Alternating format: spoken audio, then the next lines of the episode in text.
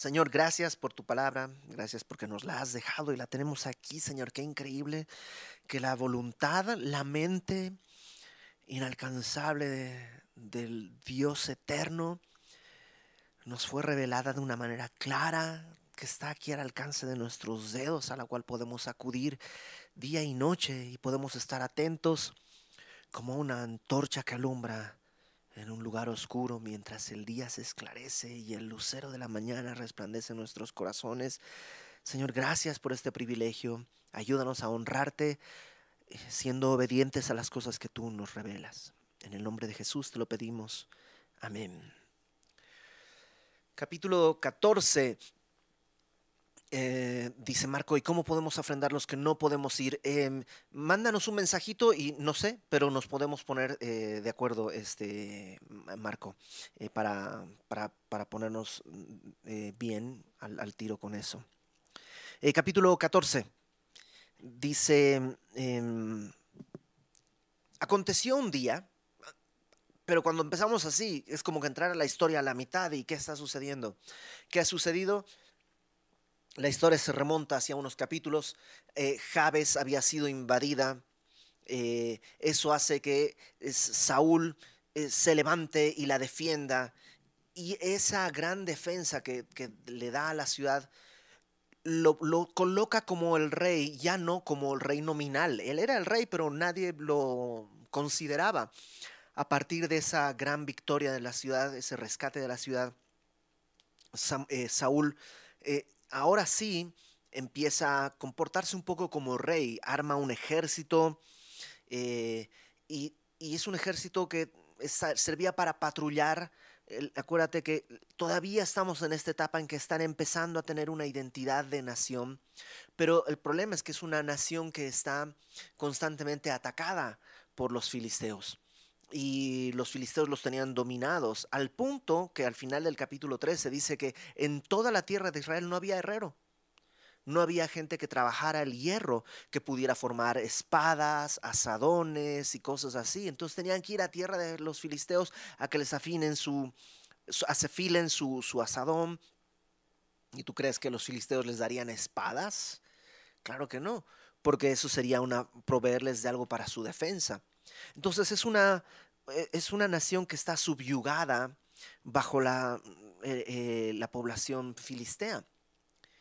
Pero Jonatán, el hijo de, de, del rey Saúl, da con una guarnición y los derrota, y eso provoca que los filisteos armen un gran ejército y vengan a combatir. Y ahí nos quedamos. Hay un gran ejército que está queriendo combatir a Israel. Saúl se ha ido replegando y retirando con sus hombres. En vez de enfrentarlo, se ha ido retirando, retirando, retirando, retirando. Eso ha provocado que los filisteos no solo se organicen, sino que establezcan toda una estrategia y hay tres ejércitos que se divide, su, su ejército se divide en tres flancos para poder atacar y en ese momento nos encontramos el día de hoy. Ahora sí, capítulo 14. Estamos en ese tiempo de guerra difícil. Saúl con parte de su ejército, Jonatán, su hijo, que tiene también un poco del ejército a su cargo, están juntos, replegados en Gabaa. Y dice, aconteció un día que Jonatán, hijo de Saúl, dijo a su criado que le traía las armas, ven y pasemos a la guarnición de los filisteos que está de aquel lado. Y no lo hizo saber a su padre. Jonatán, él sabe que, que tienen que defender la tierra. Que si tienen que morir defendiendo la tierra es una muerte honrosa, pero tienen que defender la tierra. Y, y están ahí. Y cuando la frase comienza, aconteció un día, eso quiere decir que pasó. O sea, ¿cuánto tiempo habían estado ahí replegados, esperando y temerosos? No nos dice la, la Biblia, pero hubo un momento en que Jonatán dijo, ya es suficiente. Y le dice a, a, su, a su paje de armas, al que le llevaba el escudo, era su siervo, le dice, acompáñame, vamos a la guarnición de los filisteos. Y lo hace esto, no digo a escondidas, pero sí con prudencia, con discreción.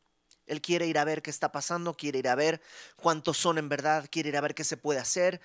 y entonces se lanza hacia la guarnición de los filisteos.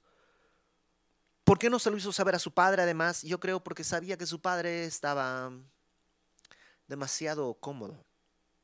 Dice, Saúl se hallaba al extremo de Gabá, debajo de un granado que hay en Migrón, y la gente que estaba con él era como 600 hombres. ¿Te lo imaginas? Hay un, hay un estado de guerra y el rey está comiéndose una granada. Todo ¿Se dice pancho aquí? ¿No? Es todo laxo, todo eh, despreocupado, desinteresado. Ahí está. Em, verso 3. Tenía un ejército, tenía 600 hombres, ¿sí? No era mucho, tal vez no, pero tenía. Y no solo eso, sino que dice el verso 3, Agías, hijo de Aitob, hermano de Icabod, ¿te acuerdas de Icabod? Dice que es hijo de Finés, hijo de Elí, sacerdote de Jehová en Silo. Eh, Elí era el sacerdote que estaba antes de Samuel, que había sido desechado del sacerdocio porque no disciplinaba a sus hijos, no le, no, le tenían cuidado que sus hijos vivieran de una manera eh, deshonrosa, no, no, no le importaba mucho. Y cuando mueren todos, eh, dice que eh, la nuera eh, de, del sacerdote Eli, la nuera del sacerdote Eli, dio a luz a un hijo y le puso por nombre Icabod, que quiere decir la gloria se ha apartado. Bueno, ¿para qué todo esto? Para recordar que Ahías es hijo de Aitob, hermano de Icabod, hijo de Finés, hijo de Eli, sacerdote de Jehová en Silo, llevaba el efod. El efod era como una especie de bolsita, no sé, de, donde se guardaba dos piedras que eran el Urim y el Tumim. Piedras que desconocemos, no sabemos cómo, cómo eran. La verdad es que solo hay leyendas y cosas que uno se puede más o menos dar cuenta. Pero el Urim y el Tumim eran dos piedritas por medio de las cuales Dios hablaba a su pueblo. Se piensa que probablemente eran dos piedritas, una blanca y una negra, y que el, sacerdote decía, Señor, iremos a la guerra, y sacaban una piedrita, si era blanca decía sí, si era negra decía no. Una cosa así es lo que se cree, no se sabe, pero si era, un, era algo para consultar a Dios. Entonces, Saúl no solo tenía 600 hombres a su disposición, tenía un sacerdote que tenía el Urim y el Tumim para poder consultar a Dios. Tenía todo lo necesario.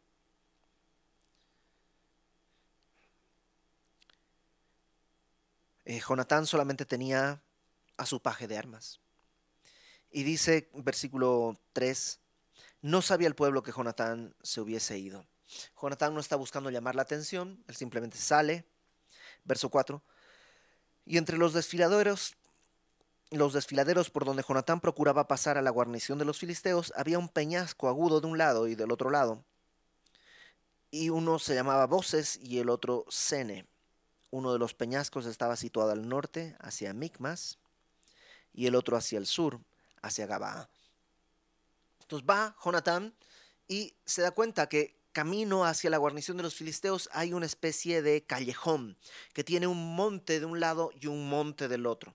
De modo que este callejón eh, hace una especie de, de, bloque que, impide que un ejército entre por ahí. Un poco lo que eh, sucedió con el, paso de las Termópilas, con la famosísima batalla de los 300 espartanos, ¿no? Que había un ejército muy grande del otro lado, pero tienen que venir de dos en dos porque no hay manera de que entren más por ese callejoncito. Eh, un poco también lo que sucede con la ciudad de Petra, ahí en Jordania, que es una ciudad que está enclavada en la roca y que es fácil de defender, porque para llegar a ella hay que atravesar un callejoncito que está entre dos montes, de modo que a la defensa resulta muy fácil. Es más sencillo defender de a dos por dos, ya te cansas, viene otro, sigue peleando de a dos y así, aunque vengan diez mil, siempre tienen que entrar de a dos. Entonces Jonatán ve eso y viene algo a su mente. Dijo pues Jonatán a su paje de armas, ven pasemos a la guarnición de estos incircuncisos. Quizá haga algo Jehová por nosotros, pues no es difícil para Jehová salvar con muchos o con pocos. Ok. Esta historia es genuina, es real, es verdadera, pero a la vez, sin caer en espiritualizarlo, sí tiene enseñanzas que reflejan una batalla espiritual que tú y yo tenemos todos los días. Tú y yo podemos ser Saúl o podemos ser Jonatán. Saúl sabe que viene una guerra, sabe que hay una batalla, sabe que tarde o temprano se va a tener que enfrentar a ese gran ejército que como leímos la semana pasada, dice que eran como la arena que estaba en el mar. O sea, era un ejército enorme. Y en vez de prepararse, se está comiendo una granada. Jonatán, en cambio, él ya venía de pelear. Y él está dispuesto a pelear. Ahora, él se da cuenta que hay una posición estratégica perfecta para la defensa. Pero no se hubiera dado cuenta si se hubiera quedado junto con su papá.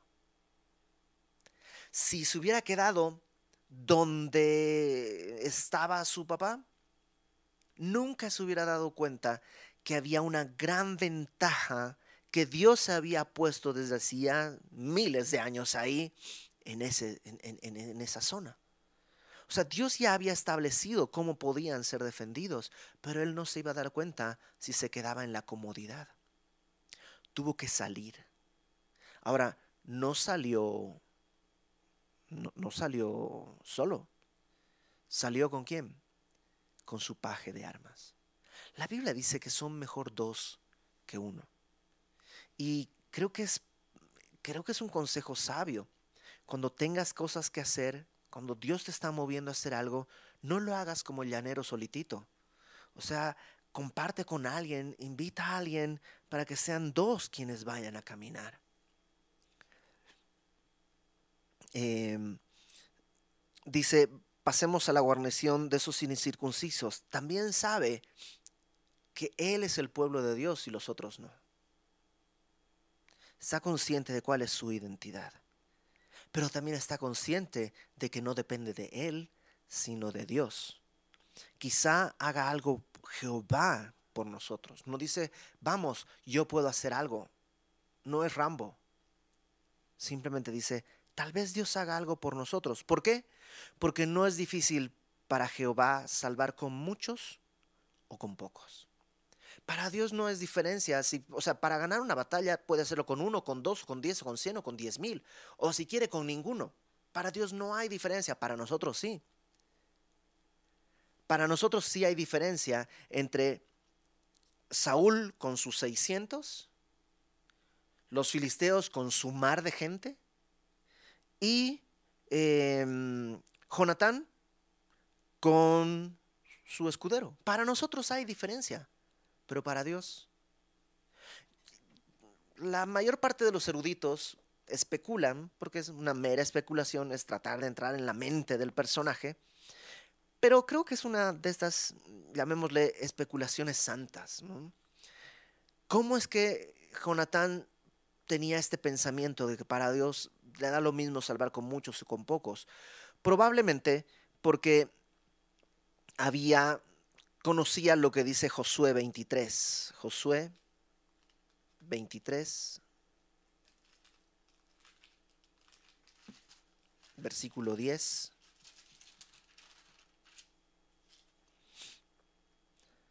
Esta es una promesa que Dios estaba haciéndole a Josué acerca del pueblo en la tierra prometida. Y dice, un varón de vosotros perseguirá a mil, porque Jehová vuestro Dios es quien pelea por vosotros como Él os dijo. O sea, tal vez estaba recordando eso. Uno perseguirá a mil, aquí somos dos, pues por lo menos diez mil sí nos vamos a echar.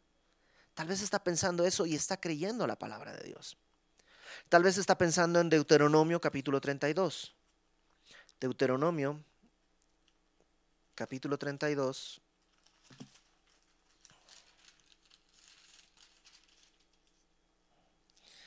Em,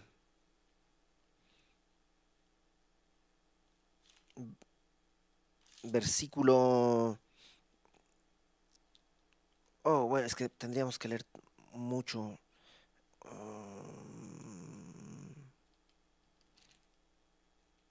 ok, eh, voy a leer desde el principio, solamente... Eh, es que. Uy, ¿sabes qué? Te dejo la tarea, lee Deuteronomio 32. Lee Deuteronomio 32, porque Dios empieza a revelarse y, y empieza a decirles cómo lo que Él es, lo que Él hace y todos los atributos que tiene Dios y todas las bendiciones que Dios establece para su pueblo. Y no quisiera mocharlo, así que léelo en tu casa, Deuteronomio 32. Ahora sí, jueces capítulo 3. Jueces capítulo 3. Versículo 31 al final de jueces 3. Este es un ejemplo. Dice, después de él fue Samgar, hijo de Anat, el cual mató a 600 hombres de los filisteos con una aguijada de bueyes. Y él también salvó a Israel. Tal vez estaba pensando, pues Samgar mató a 600 filisteos con una aguijada, era una vara, con un palo que tenía un hierro en la punta. Con eso, Samgar mató 600. Yo tengo una espada, tengo un escudo y tengo un escudero, pues yo seguro que puedo pelear con más. O sea, todo eso tal vez está en la mente de, de, Jonatán porque él tiene una convicción. Para Dios es lo mismo salvar con muchos o con pocos. Y ahora esto es importante, verso 7. Su paje de armas le respondió, haz todo lo que tienes en tu corazón, ve, pues aquí estoy contigo a tu voluntad.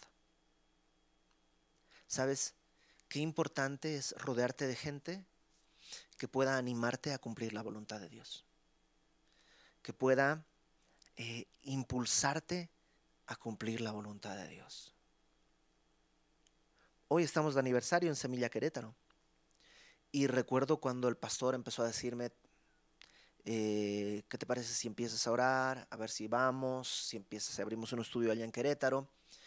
Y pues lo primero que pensé fue, va, lo platicamos con mi esposa y pues es, un, tramo largo de carretera, habría que venir eh, como por la tarde, regresarnos alrededor de las 10 de la noche, la carretera estaba en obras, bueno, no importa cuando oigas esto, la carretera siempre está en obras, pero en esa época estaban reencarpetando, entonces estaba muy, muy, muy complicado el tráfico y pensamos, Ibert, ¿sabes qué? Tú te vas solo. Yo voy a echarme solo, mi esposa se queda con mis hijos en casa. Luego pensamos, no, tenemos que ir juntos, porque son mejor dos que uno. Entonces mi esposa y dijimos, órale, pues dejamos a los hijos con la abuela. Pero después pensamos, no, nuestros hijos tienen que ser parte de esto. Y entonces nos aventamos todas las idas y venidas con los hijos. Mi hijo todavía usaba pañal, estaba chiquitito. Y, mi hija al día siguiente, llegábamos como 3 de la mañana y al día siguiente mi hija se levantaba y se iba a la escuela. Y, y estábamos en eso. Y cuando vino el momento de arrancar, a alguien se le ocurrió pensar, ¿y Club Semilla qué hacemos con los niños? Y Benjamín, Benjamín Jiménez y su familia, él dijo, yo voy. O sea, yo voy y yo me encargo de eso. Y voy con toda mi familia porque toda su familia es un, es un ministerio entero. Todos sirven, todos hacen, es una maravilla. Y entonces, yo cuando veo esto, digo, qué maravilla que cuando nosotros recibimos el llamado de venir, había alguien que dijo, yo voy. ¿Sabes que Rodéate de gente que pueda animarte a cumplir las cosas que Dios te pida. Y el paje le dice, yo estoy contigo a tu voluntad. Dijo entonces Jonatán, vamos a pasar a esos hombres y nos mostraremos a ellos. Si nos dijeren así, esperad hasta que lleguemos a vosotros, entonces nos estaremos en nuestro lugar y nos subiremos a ellos.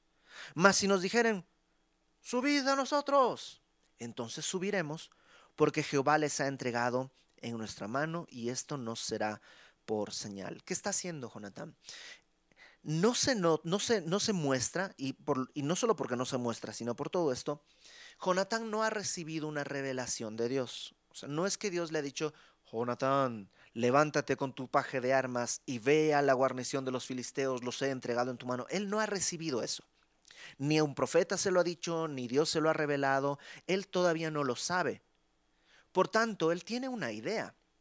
Él piensa que Dios los puso para defender a la nación y dice, pues vamos a ver qué se puede hacer.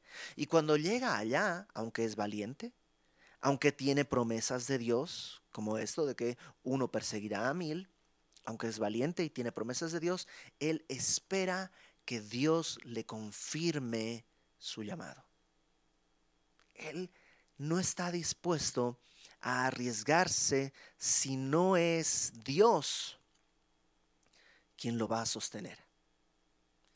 Creo que también eso es importante, porque si no, nos vamos a convertir en aventureros. Y, o sea, una persona con fe no necesariamente es un aventurero. La gente que se lanza a otras cosas así, a lo mejor nomás está medio loquito, pero no está siendo dirigido por Dios. La fe no es lanzarte así. La fe es un paso a la obediencia. Dios le había hablado a Jonatán seguramente de una manera en la que él no se había dado cuenta, por eso está dando estos pasos, pero ahora espera que Dios confirme. Una vez más, perdón que lo ponga así, pero estuvimos yendo y viniendo de México a Querétaro, México a Querétaro, México a Querétaro por dos años, más o menos, como por dos años. Y alguien decía, pero ¿por qué esperan tanto y por qué no de una vez? Porque había muchas cosas seductoras o sea, de entrada, salir de la Ciudad de México cuando tienes niños chiquitos es seductor. O sea, poder ir a, otra provincia, a otro lugar que no estés en la Ciudad de México, era seductor. Y, pero no queríamos venirnos por eso. No veníamos buscando una mejor vida. Porque si ese fuera el propósito, pues no sé si Querétaro, tal vez Santa Cruz, Bolivia, con mi familia hubiera sido una opción, una ciudad más tranquila, más pequeña, no lo sé. Habría muchos lugares para una mejor vida. Estábamos buscando confirmación de la voluntad de Dios. Por otro lado, vivíamos en México en una zona maravillosa, vivíamos ahí en la Nápoles, por un milagro que teníamos un, un, departamento que rentábamos a un precio exageradamente barato y soltarlo también era, híjole, es que este departamento nos lo dio Dios, porque no hay manera que nosotros hubiésemos estado eh, pudiendo pagar una renta en un departamento en la Nápoles. Pero ahí estábamos. Entonces teníamos que tener una confirmación de Dios. Y así Jonatán dice, vamos a hacer esto. Nos presentamos, si nos dicen, suben, entonces vamos, Dios nos ha entregado en nuestra mano. Pero si nos dicen, espérense, ahí les caemos, quiere decir que Dios no nos está dirigiendo y no vamos a meternos en problemas. Versículo 11. Eh, Se mostraron pues ambos a la guarnición de los filisteos, y los filisteos dijeron, He aquí los hebreos que salen de las cavernas donde se habían escondido. Vamos a ver la próxima semana que muchos, bueno, ya habíamos visto un poco la semana pasada, más bien, que eh, por temor la gente se escondía, se escondía en cuevas, se escondía en, pozos, porque los filisteos venían y, tenían temor. Entonces cuando ven salir a dos, los filisteos se burlan diciendo, ah, miren, ya están saliendo las ratas de sus agujeros. Los desprecian. Em, y los hombres, verso 12 de la guarnición, respondieron a Jonatán y a su paje de armas y dijeron, subid a nosotros y os haremos saber una cosa. Entonces Jonatán dijo a su paje de armas, sube tras mí, porque Jehová los ha entregado en manos de Israel. ¿Sabes qué? Eso es fe. O sea, Jonatán no estaba seguro, pero dijo, si pasa esto, vamos a ir.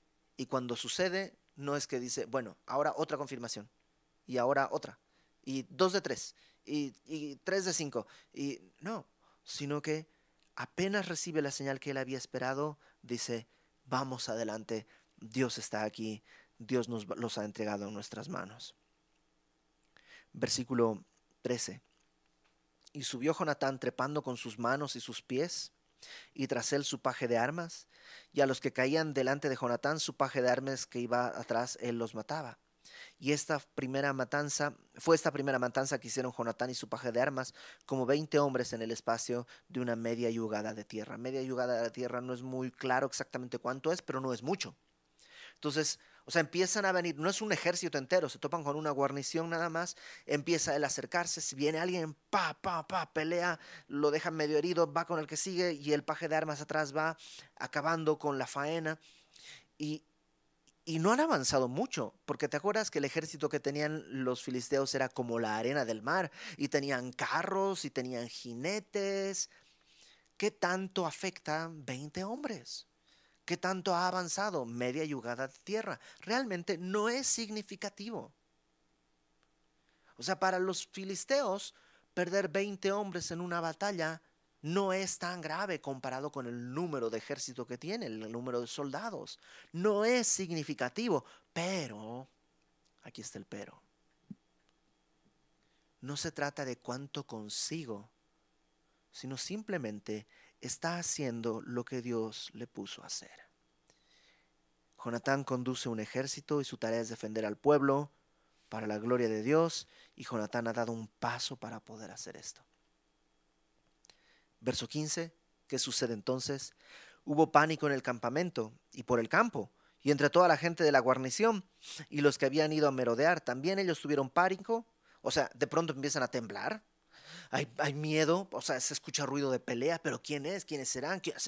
Los, los, los israelitas no se animan a atacar. ¿Cómo, ¿Qué estará sucediendo? Y empiezan a tener miedo y luego la tierra tembló, o sea, temblor por dentro y temblor por fuera. Y hubo entonces gran consternación. Claro, Jonathan no puede hacer eso, Jonathan no puede hacer eso, pero Dios sí. Jonathan puede llegar media yugada y 20 hombres, eso tal vez es su tope. Pero Dios puede acabar con todos en un segundo. Porque lo que Dios hace no depende de la cantidad de gente que Él tenga a disposición. Depende de su propio poder, su propio deseo. Verso 16. Y los centinelas de Saúl vieron desde Gabaa de Benjamín cómo la multitud estaba turbada.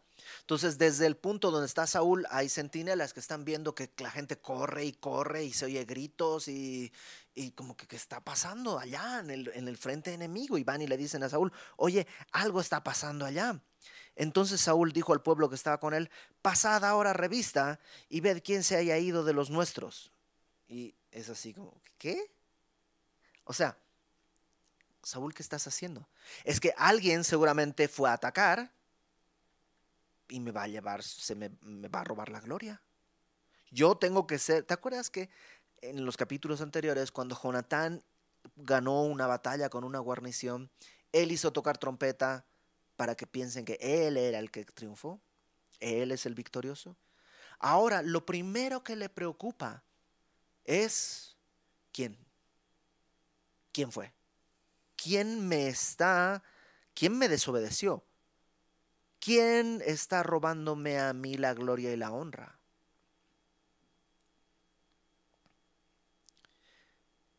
Y pasaron revista y aquí que faltaba Jonatán y su paje de armas. Y Saúl dijo a Ahías, al sacerdote, trae el arca de Dios. Y es así, ¿qué? O sea, ¿qué estás haciendo, Saúl? Está la batalla, hay dos soldados contra un ejército, pero algo pasa porque los soldados enemigos están corriendo como locos. ¿Por qué vas a eh, traer el arca? No, es que Dios es primero. Sí, pero es primero hace tres horas. Ahorita es tiempo de la batalla. Hay un tiempo para orar y hay un tiempo para obedecer. Y lo que tenía que hacer Saúl en este momento era haber estado orando para que en este momento pudiera estar listo para la batalla. Cuando eh, Jesús fue al monte de la transfiguración y regresa del monte de la transfiguración, se encuentra que sus discípulos están tratando de sacar al demonio a un muchacho y no pueden, y no pueden, y no pueden. Y entonces viene Jesús y le dice al demonio fuera y lo saca sin problema. Y entonces los discípulos le preguntan, ¿por qué nosotros no pudimos sacarlo? Si ya lo habían hecho, o sea, ya habían sacado demonios antes, Jesús ya les había dado autoridad, ¿por qué no pudimos hacerlo? Y Jesús les dice, este, este género no sale sino con oración y ayuno. Y la primera pregunta que viene a mi mente es, pues ¿cómo voy a saber si me voy a encontrar de ese género hoy en la tarde o mañana? Exacto, no sabes con qué te vas a encontrar. Por eso nuestra actitud, nuestra vida tiene que ser de oración y de ayuno. Había un tiempo en que Saúl debió haber estado buscando a Dios. En este momento no era el momento adecuado. Pero él está, quiere, otra vez, Saúl quiere cumplir con los requisitos burocráticos para, para que básicamente como si dijera, para que Dios no me moleste, sí, le voy a dar su sacrificio, todo lo que Él quiere para que yo pueda hacer lo mío. Traje el arca de Dios, verso 18, porque el arca de Dios estaba entonces con los hijos de Israel. Pero aconteció que mientras aún hablaba Saúl con el sacerdote, el alboroto que había en el campamento de los filisteos aumentaba e iba creciendo en gran manera. Entonces ahí está diciendo, mira, trae el arca, vamos a ofrecer el, sacrificio, yo ya lo hice antes, me salió bien bonito, este, y, está en eso cuando el ruido allá en el, en el campamento de enemigos cada vez más grande y más grande y más grande y más grande y más grande, y como que hasta que él mismo dice, versículo 19 eh, al final. Entonces dijo Saúl al sacerdote, detén tu mano. Y juntando Saúl a todo el pueblo que con él estaba, llegaron hasta el lugar de la batalla. Pues sí, ya 40 horas y 25 minutos después. Ya pasó todo. Y aquí que la espada de cada uno estaba vuelta contra su compañero y había gran confusión. O sea, Dios hizo que de pronto los filisteos entre sí empezaron a ver, ¿tú, no eres un israelita disfrazado, seguramente sí, toma. Y tú, ¿qué? yo creo, ¿por qué me estás atacando? Seguramente eres enemigo. Y se empiezan a pelear unos contra otros. Aquel me atacó, vamos todos contra él. Ellos están atacándonos y ya se, se empiezan a matar entre, entre ellos. Eso no lo puede hacer Jonatán. Eso no lo puede hacer su paje de armas, eso no lo puede hacer Saúl, eso no lo puede hacer Samuel, solo Dios puede hacerlo. Pero ¿qué utilizó Dios? A un hombre con su escudero.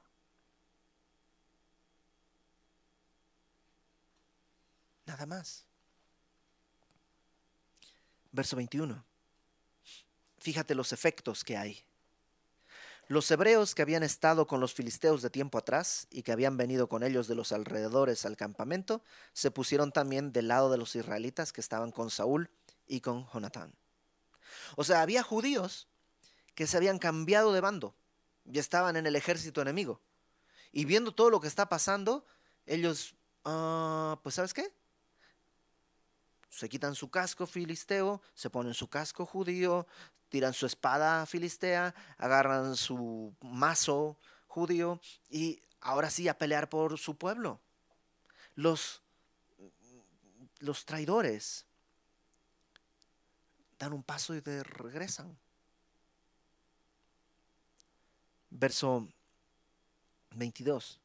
Asimismo, los israelitas que se habían escondido en el monte de Efraín, oyendo que los filisteos huían, también ellos los persiguieron en aquella batalla. Este otro grupo de gente son personas que eh, habían tenido mucho temor. Probablemente habían estado en el ejército con Saúl y de pronto por el miedo decidieron eh, irse y se escondieron y se escaparon. Y pues ahí se fueron, pero al ver lo que está sucediendo, se animan y regresan a la batalla. Así salvó Jehová a Israel aquel día y llegó la batalla hasta Bet Abem. Y la cosa no acaba ahí. Saúl va a seguir yendo en un camino descendiente. Pero eso lo veremos la próxima semana.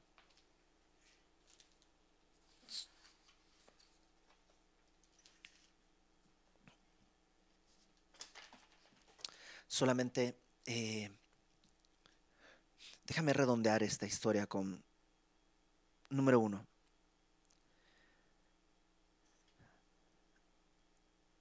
no hay manera de que tú y yo hagamos las cosas que Dios puede hacer. No hay manera. Es imposible que tú y yo hagamos las cosas que solo Dios puede hacer. Pero por alguna razón Dios ha decidido usar a personas como nosotros para hacer su obra. lo repito, no está en nuestras fuerzas la capacidad de hacer lo que Dios puede hacer. Esa es su obra, solamente suya. Pero en su misericordia, en su sabiduría, Él ha decidido usarnos para llevar a cabo eso. Por tanto, aunque nuestras fuerzas son insuficientes, Dios quiere usarte. Y tú puedes darte cuenta que estás en medio de una batalla en la que están cayendo personas alrededor y en la que tú mismo tal vez estás cayendo herido. Y puedes tomar la actitud de Saúl de comerte una granada y rascarte la panza. O darte cuenta que hay una batalla. Hay una batalla que está contra ti, contra tu familia, aún contra los más chiquititos. Satanás los odia y es como un león que está buscando devorarlos. No esperes a que vengan hasta tu casa. Pero es que no sé cómo, es demasiado grande. Da tres pasos y verás que probablemente hay un desfiladero por donde puede hacerse la batalla. Pero es que son doscientos mil y yo soy uno. Tal vez solo tienes que avanzar media yugada de tierra y tú lo tienes que encargarte de unos cuantos. Dios va a hacer lo que solo Dios puede hacer. No seas como Saúl, sé como Jonatán. Rodéate de gente que pueda animarte, empujarte, sostenerte, que pueda... Esta idea de Jonatán subiendo, ¿no? Desapoyados las manos y los pies. Yo nomás pienso es como orar, ¿no? O sea, apoyar las manos y pies y estar orando. Sabes que aunque la obra de Dios solo Dios la puede hacer, de alguna manera también requiere esfuerzo. Entonces levántate, esfuérzate, sé valiente. Se lo dijo Dios a Josué una y otra vez, esfuérzate y sé valiente. Levanta los ojos. Vale la pena vale la pena. No es que quiera hablar de mí, pero es que son cosas que recuerdo y estudiando esto, había noches en las que regresar de Querétaro a, México era muy pesado.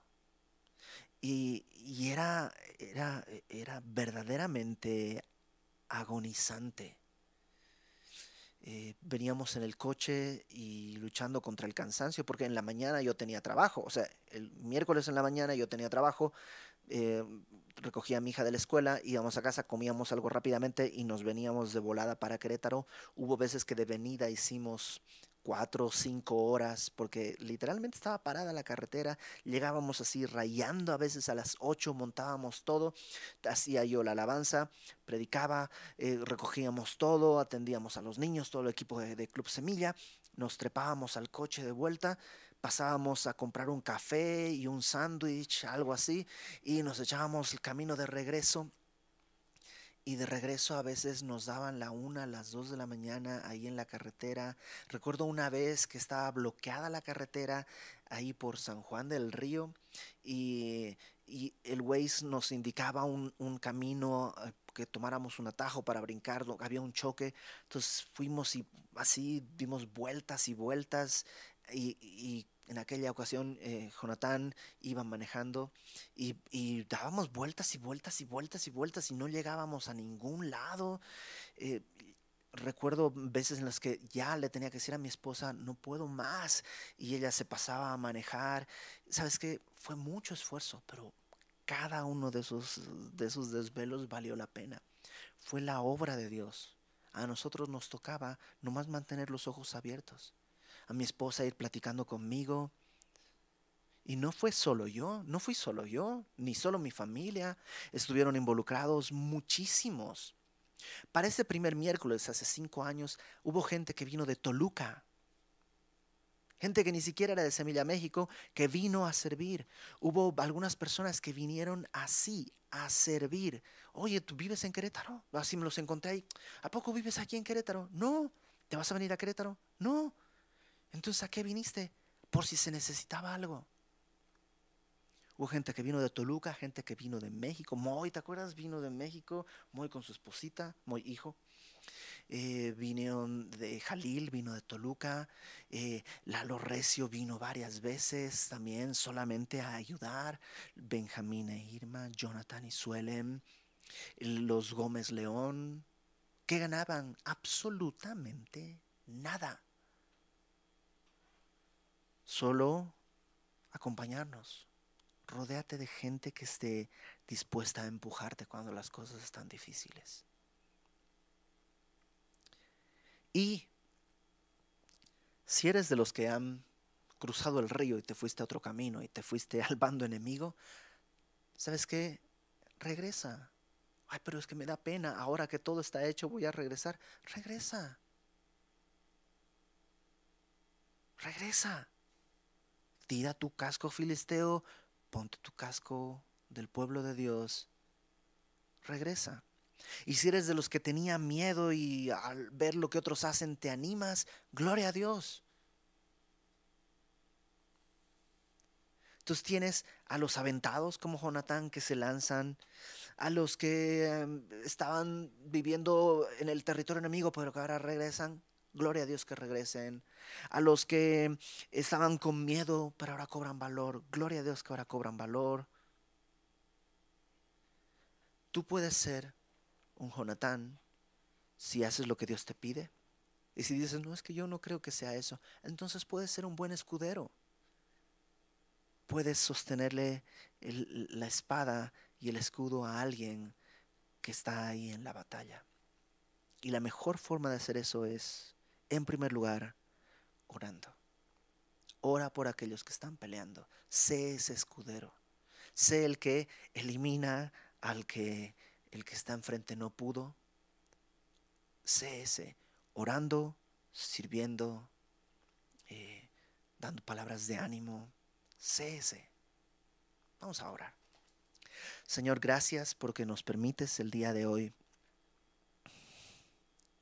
en tu misericordia, nos permites recordar eso, justamente un día como hoy, el aniversario de Semilla, nos permites recordar que es tu obra, y que lo que nosotros podemos hacer es avanzar media yugada.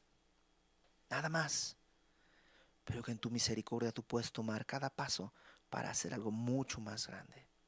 Glorifícate en nuestras vidas, Señor. Ayúdanos a ser como Jonatán, aventados en el tiempo correcto. Ayúdanos a ser como su escudero, apoyando y sirviendo a otro cuando tú nos lo demandes. Que sea así para tu gloria, Señor que sea así, porque es la manera en la que tú puedes ser exaltado, cuando de lo vil y lo menospreciado tú puedes tomar para hacer algo para tu reino, para tu gloria, para tu honra. En el nombre de Jesucristo te pedimos esto, Señor. Amén y amén.